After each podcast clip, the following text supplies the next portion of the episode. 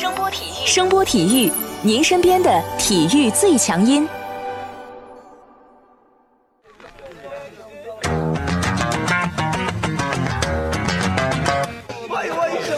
Yo yo, it's boogie time, so come on, let's swing it, alright? 看 NBA 风云，聊 NBA 故事，这里够有趣，这里够专业，没错，这里就是大话 NBA。I be the show, make a room, shake it, shaking it down. I be the nigga with a high profile. Everybody come on, we be the shakers with a crazy style. And then shocking the world, cause we the flow, shake his speed, make us walk in the city. 欢迎大家来继续收听我们的大话 NBA 节目，我是有才哥。大家好，我是小老弟。又过了一周啊，不知道这一周大家看球的心情是怎么样的？对于我们俩来说，这一周看球的心情是非常愉快的，因为发生了一些比较有意思的事情。我们首先先来聊聊伟大爷绝杀勇士的事情。NBA 的赛季进入到这个三月份，就剩这么十几场球了，马上就要退役的伟大爷，在这一周给我们奉献了一记非常精彩的绝杀啊！在上周热火对阵勇士的这个比赛里啊，执行最后一攻的这个伟大爷啊，本来他这个投篮已经被盖了啊，球很神奇的落在了他的手上，应该说是有一个小天使站在了这个伟大爷的肩膀上啊，而且呢，这小天使还不走了，伟大爷随便那么一扔，这球还进了，绝杀！打板三分啊，打过球的朋友们都知道，一般在篮球场上能投出打板三分，而且是正面打板三分的话，十有八九是蒙的。他这个绝杀有多大的价值？他差点就影响到了这个西部的排名的情况啊！因为勇士被绝杀了啊！在上周日这个比赛日进行之前呢，勇士一度只领先第二名的掘金零点五个胜场，也就是掘金不争气啊！星期日被鹈鹕给干掉了啊！没办法，自己抓不到机会，两个队的差距又重新回到了一点五个胜场差啊！投完绝杀了以后呢，伟大爷非常的高兴啊，也是跑到了这个技术台上，就差没说那句非常经典的名言了：“This is my house”，是吧？说实在的，作为这个马上就要退役的一个传奇巨星啊，韦德这个赛季的表现真的啊非常非常的出色。你作为这个球队里的绝对核心，或者说精神上的这个绝对核心啊，他很好的完成了这个球队的任务。而且呢，你看每到一个客场都跟当家球星交换球衣啊，这一个赛季下来，韦大爷能收获不少件球衣啊。回来或卖或珍藏，都是一个值得纪念的事情啊。肯肯定珍藏啊，而且肯定要开个什么展览馆之类的，对不对？你看这一个赛季，我走了这么多客场的旅途，我交手了这么多客场的球星，你看人家多给面子，我的江湖地位多高。回来再办个巡回展出是吧？好，不说这个伟大爷的事儿了啊，我们接着来聊。刚才说到了啊，勇士这周战绩并不是很好，唯一赢的一场比赛呢，就是打黄蜂这场比赛。这场比赛呢，虽然说比赛我们觉得没什么好说的啊，但是还是发生了一个比较无厘头的事儿啊。一说无厘头，估计大家直接就想到勇士里的这个考辛斯了啊，这毕竟麦基跑路了嘛，对吧？比赛中呢，考神发挥了这个非常高尚的情操啊，黄蜂的这个兰姆的球鞋掉了，而且掉在了这个球场中间。当时勇士正在防守，这考神也不管那么多，捡起鞋就赶快扔出场外啊，呃，生怕谁踩到了这个鞋再受伤啊，崴个脚什么的多不好。这这鞋呢，其实也不能算砸啊，算是飞到了这个观众席上。裁判肯定是眼睛揉不了沙子啊，当机立断给了考神一个 T。哎呀，我当时就觉得啊，考神真是非常这个受裁判的关注啊。我印象里 NBA 里面扔球鞋的事儿，往场外扔或者在场上系鞋带消耗时间的人多了啊，我也没见谁吃个 T 啊，怎么考神扔个球鞋就吃了个技术犯规啊？考神肯定很委屈啊。然后呢，事后呢，在这个社交媒体上大发牢骚，说我下次再碰到这种情况，我应该踩上去崴了我的脚，撕裂了我的跟腱，然后你们就都高兴了。但是在很多人看来啊，你这么大的块儿，这么大的力量，你把球鞋扔出去，你说啊，我是怕大家受伤，把这个球鞋给扔出去了。但是可能在很多人看来，你是在发泄一些不爽的情绪嘛。特别是你是一个有前科的男人，特别是这周勇士打的不顺嘛，你就非常有这个发泄的这个嫌疑啊。更何况你万一砸到旁边的这个花花草草小朋友，多不好。万一砸伤了，联盟还得出来付个汤药费，多不合适，对我们的公关形象有多大的影响？所以说这个 T 必须给你。考神是真发泄也好，还是真怕大家受伤也好，这个 T 已经吃到了，而且记录在案了。没事儿没事儿，距离这个停赛啊、罚款啊什么、呃还远。说完了这两个比较有意思的事情啊，我们还是回到 NBA 的比赛本身。我们先来看看西部的一个总体的情况，截止到三月三号的时候啊，对因为勇士呢周日赢球了，而掘金很不幸输球了，他们的差距重新回到了这个一点五个胜场差，而雷霆与掘金。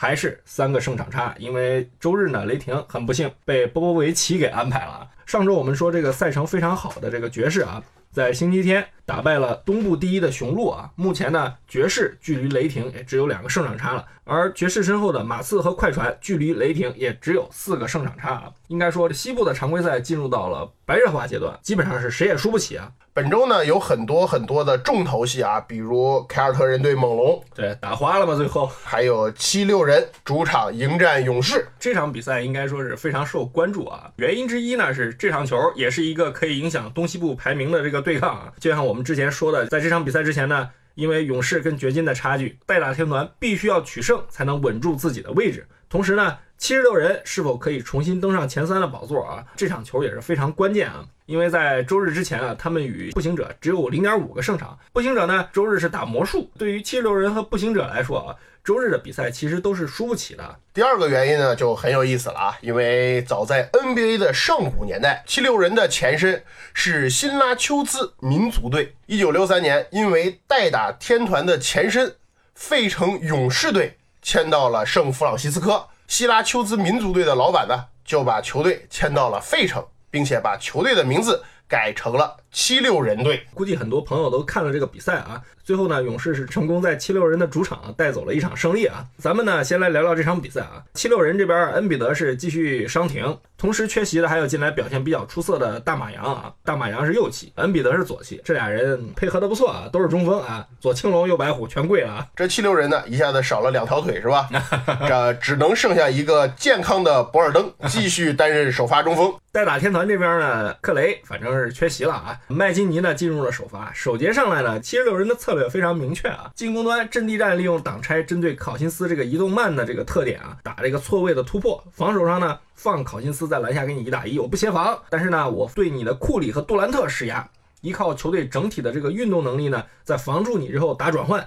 哈里斯和这个本西蒙斯呢非常活跃啊，哈里斯首节砍下十分，半场拿下十六分啊。西蒙斯呢，在首节和次节分别贡献了八分和十分啊，在半场结束的时候，他还拿下了七个篮板、三次助攻、三次抢断啊，应该说这是非常爆炸的表现。代打天团这边呢，因为克雷的缺阵嘛，持球强点只剩下库里和杜兰特了嘛，进攻端被七十六人在进入轮转阶段之后战术性的针对啊。考辛斯虽然半场拿下了这个十分，但是防守的时候一换防到外线啊，勇士篮下就门户大开了，被西蒙斯、哈里斯以及麦康奈尔不断的冲击。球队呢，只能靠库里和杜兰特的发挥与七十六人僵持啊。在第二节末段的时候啊，换回主力的这个勇士啊，一度通过这个比较强势的防守啊，要起势。但随着七十六人主力回归以及库里三犯提前下场啊，七六人算是重新拿回了这个主动权。双方以五十五比六十七结束了上半场比赛啊。七六人当时手握着十二分的优势。这个第三节一开始呢，勇士调整了首发，用达米安里打首发的二号位。球队在进攻时注意了球的转移速度，控卫的投篮也比较坚决。这个达米安里、考辛斯还有库里连续命中三个三分，仅用了两分半就打停了七十六人。紧接着，勇士连续找考辛斯去生吃博尔登，把这个分差给拉平了。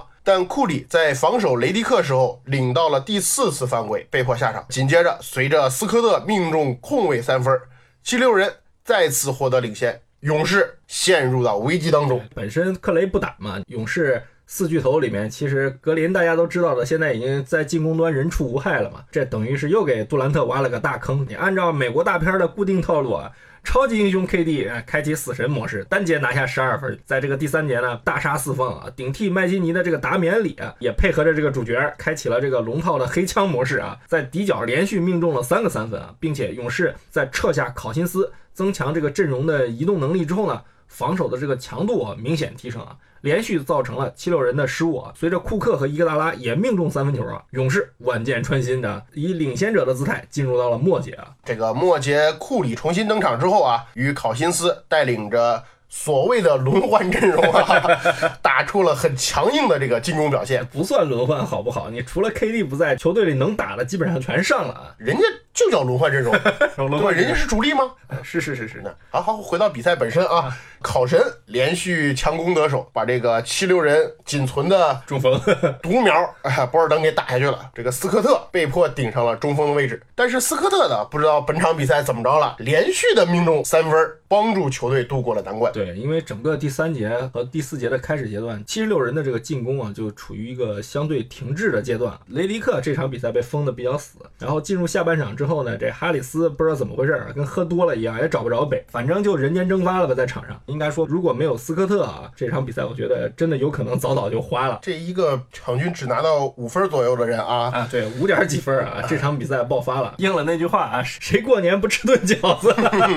不管怎么说啊，你这边能打的不干活，那 KD 回来了，这就不好玩了嘛，对吧？KD 回来，贝尔踢下考辛斯之后呢，这个勇士重新回归到他们的这个强势的小个阵容，这逢掩护换人，不但严重限制了这个哈里斯的发挥啊，浑浑噩噩一场的雷迪克继续打铁，三分线外颗粒无收。但就这样啊，双方的比分还是焦灼到了最后两分钟啊，七十六人呢在进攻端连续出现失误啊。而且呢，在最关键的时候啊，应该是最后十几秒的时候，七六人仍手握扳平比赛的这个机会啊。如果本西蒙斯罚中了最后一个罚球，对吧？接着犯规还有的打啊。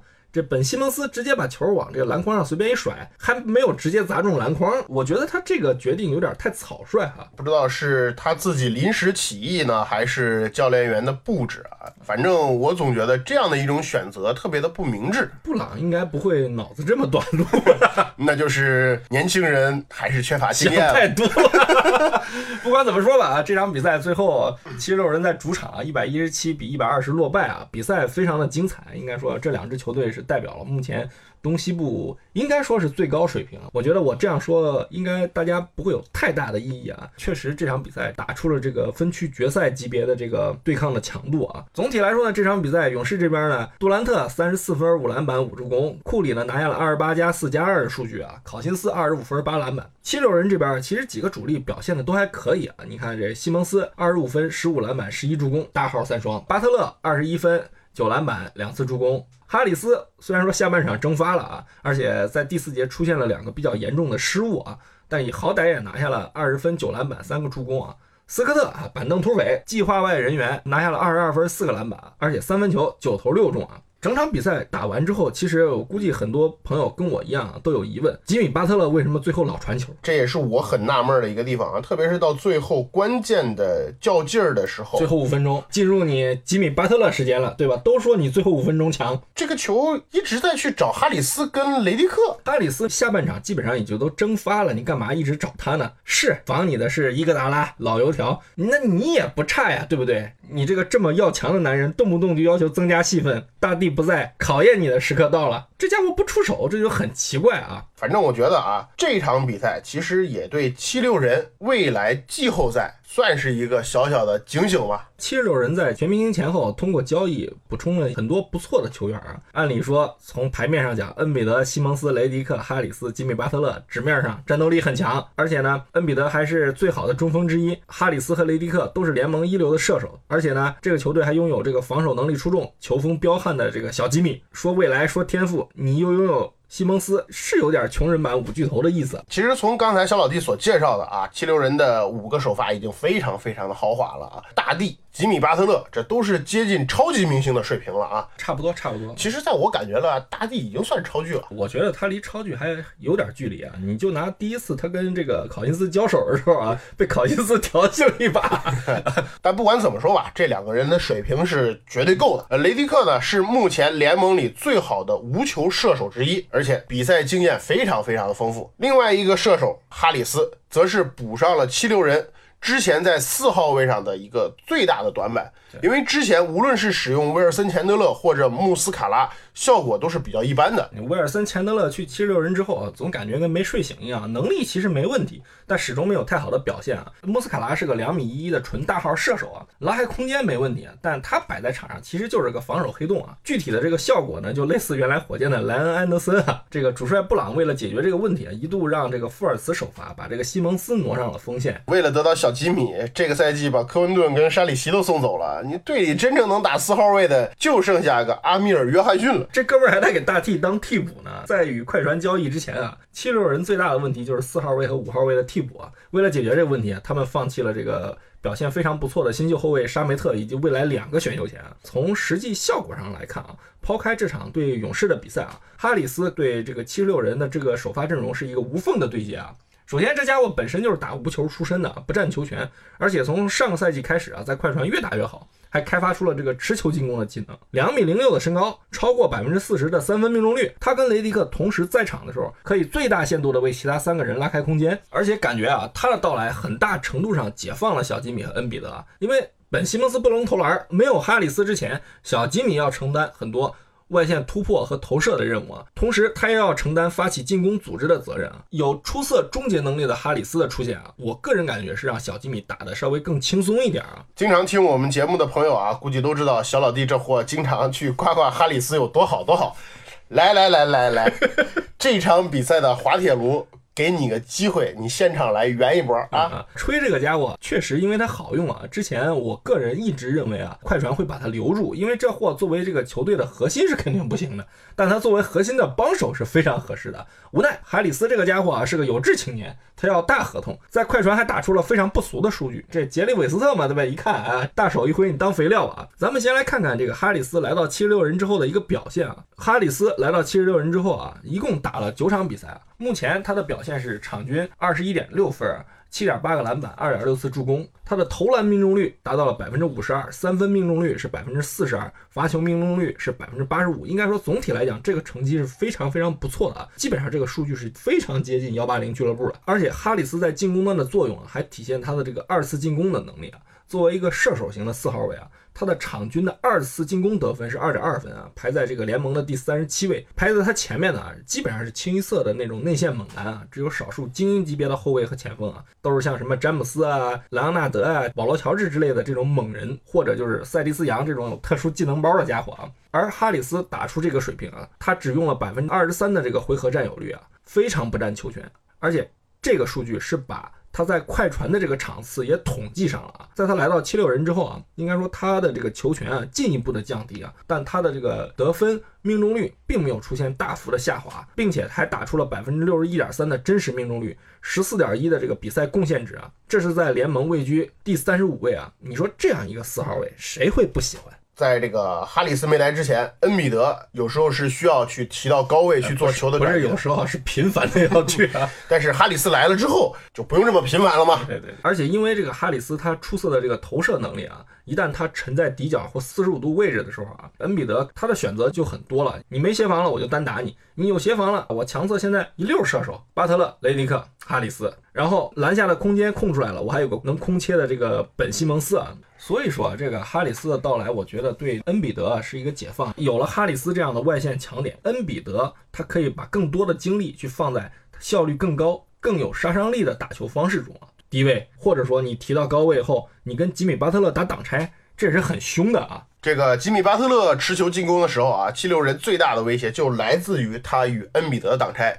以往因为外线只有雷迪克这一个点，对手很容易去针对雷迪克绕无球掩护后的这个接球投篮去防守。只要两个防守人交代好如何换防，或者提前去掐雷迪克的跑动路线，这个就可以破掉激流人的战术。但能突能投的哈里斯去为雷迪克去做无球掩护的时候，这个情况就完全不一样。对对，周日这场比赛为什么上半场哈里斯打得好？其实也就是有这个原因，因为勇士他们换防都是集中在了雷迪克身上。而且呢，是专门布置过，因为雷迪克在七六人已经打了很长时间了，他的这个效率和打法大家是比较熟悉的。但哈里斯呢，来到七六人之后呢，对于很多球队来说是个未知数。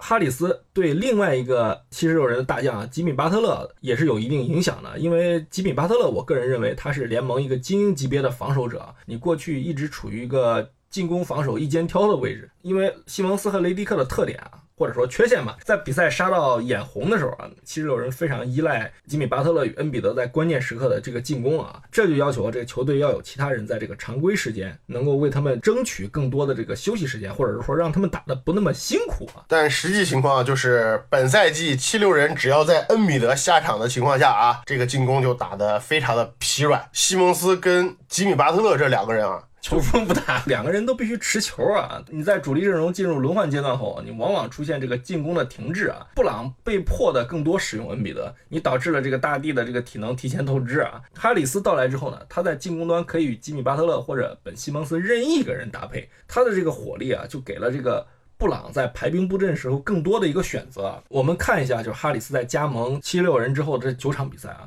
基本上打大部分的对手的时候，他的这个得分都在二十分以上，应该说这对一个球队来说是一个很大的一个补充啊。这点啊，在恩比德缺阵的这几场比赛里面都能很清楚的去看到，特别是打雷霆那一场，哈里斯三十二分，巴特勒二十分，这就是阵容硬度的增强带给七六人实力的一个很大的一个提升。要搁往常啊，缺了恩比德，我估计弄不好就是第三节开始断电啊。虽然说他们第三节也经常断电啊，但是现在最起码断的没那么厉害了。嗯，但是客观的来说啊，尽管刚才小老弟叭叭叭说了这么多啊，但是结合勇士这场球哈里斯的一个表现啊，我还是想说。哈里斯好不好？真好，但真没那么好。这个家伙怎么说呢？我觉得他的作用呢，可能比雷迪克强一点，功能性更全面一点。但是就像比赛里这个苏群老师说的一样，达到了全明星的水准，但他不是全明星，所以说他值大合同，但是他不值很大的合同啊。至于未来，那就看哈里斯自己怎么表现了啊。你刚才说到这个阵容的硬度的提升啊。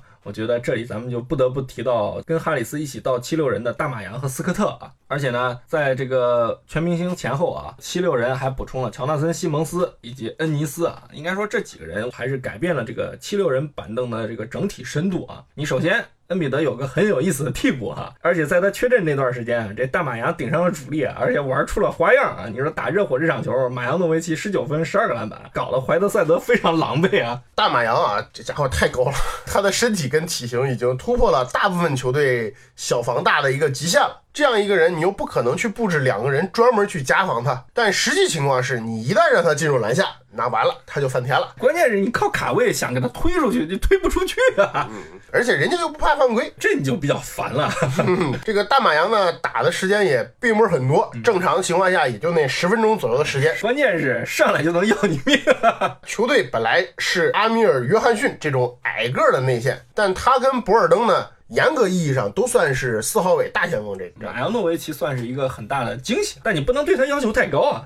那肯定了，你这进了季后赛放到场上就是靶子，你肯定了就被对手错位打。但他已经值得主教练去根据对手来给他划定时间和战术了。你退一步说，篮底下站的这么一号人物，你轮换阵容里面的人扔起来。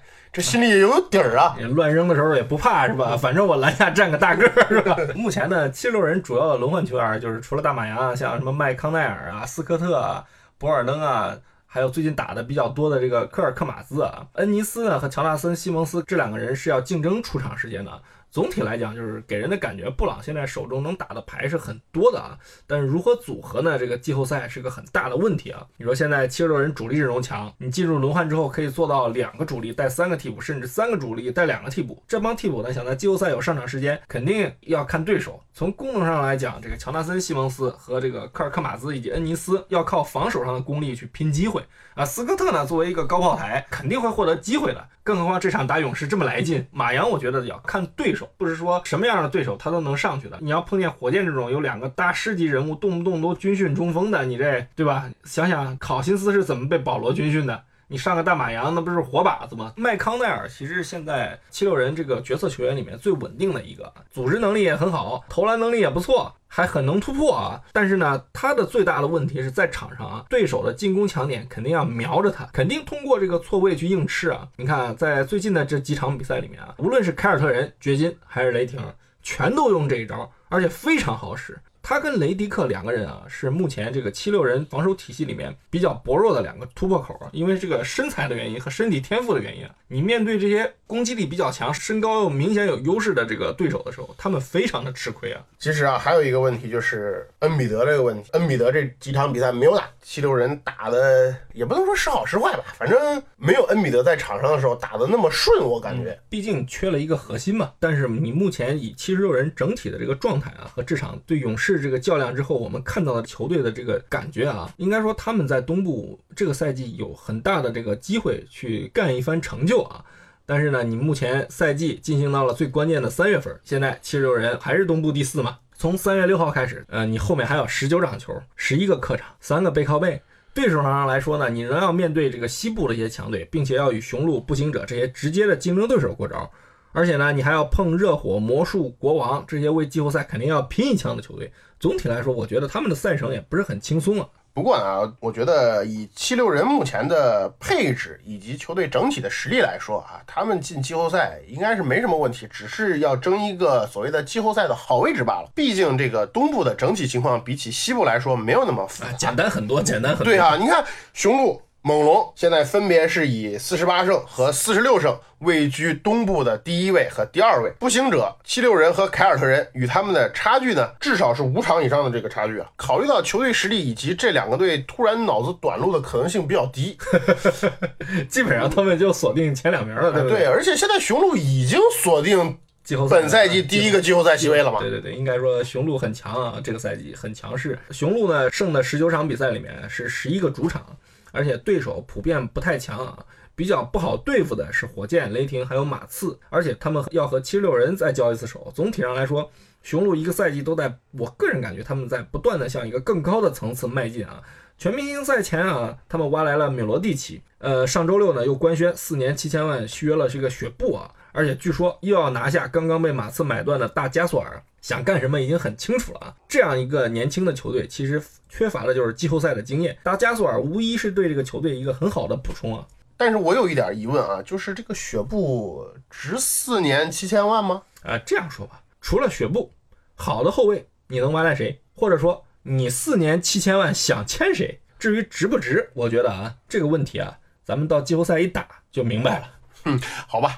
看看现在东部排名第二的猛龙啊，前一段时间补充了小加索尔吧，实力有所增强。相比较雄鹿呢，后面的赛程啊，他们只有八个客场，总体上来说对手也不是很强，因为本身他们自己就不弱。他们相比较雄鹿啊，还有七十六人，他们最大的优势啊是这个球队有不少这个经验丰富的老将，而且实力都很不错。先抛开这个莱昂纳德不说，丹尼格林这都是拿过总冠军的人。小加索尔西部混迹多年，季后赛里面也进过这个分区决赛。上演个黑八奇迹的主角，感觉球队的框架非常的稳定啊，而且最重要的是球员的这个饥渴感也很强。所以你很难说清楚他们跟雄鹿啊比整体实力到底谁强谁弱。所以呢，对于七六人来说啊，常规赛最直接的竞争对手其实就是凯尔特人跟步行者了。对，这三个球队之间只有两场半左右的距离，但从球队的状态和实力上来说啊，七六人目前要明显好于这另外两个对手。对，首先这步行者是核心报销了，目前玩的是这个全民皆兵的套路。前段时间补充了马修斯，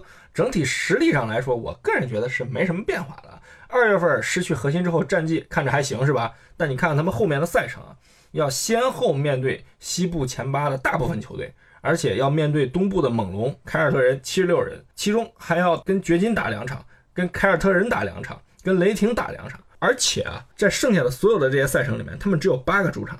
我觉得啊，这你要说。这个剩下十几场比赛谁最惨？我觉得这步行者说自己第二惨，没有哪支队敢说是第一惨。步行者惨了，也就给七六人一些机会了吧？对对对，所以我觉得就是相较于步行者，七六人在后面一个阶段啊，他们是机会更好一点。哎，那凯尔特人呢？凯尔特人比着步行者来说啊，也好不到哪儿去啊。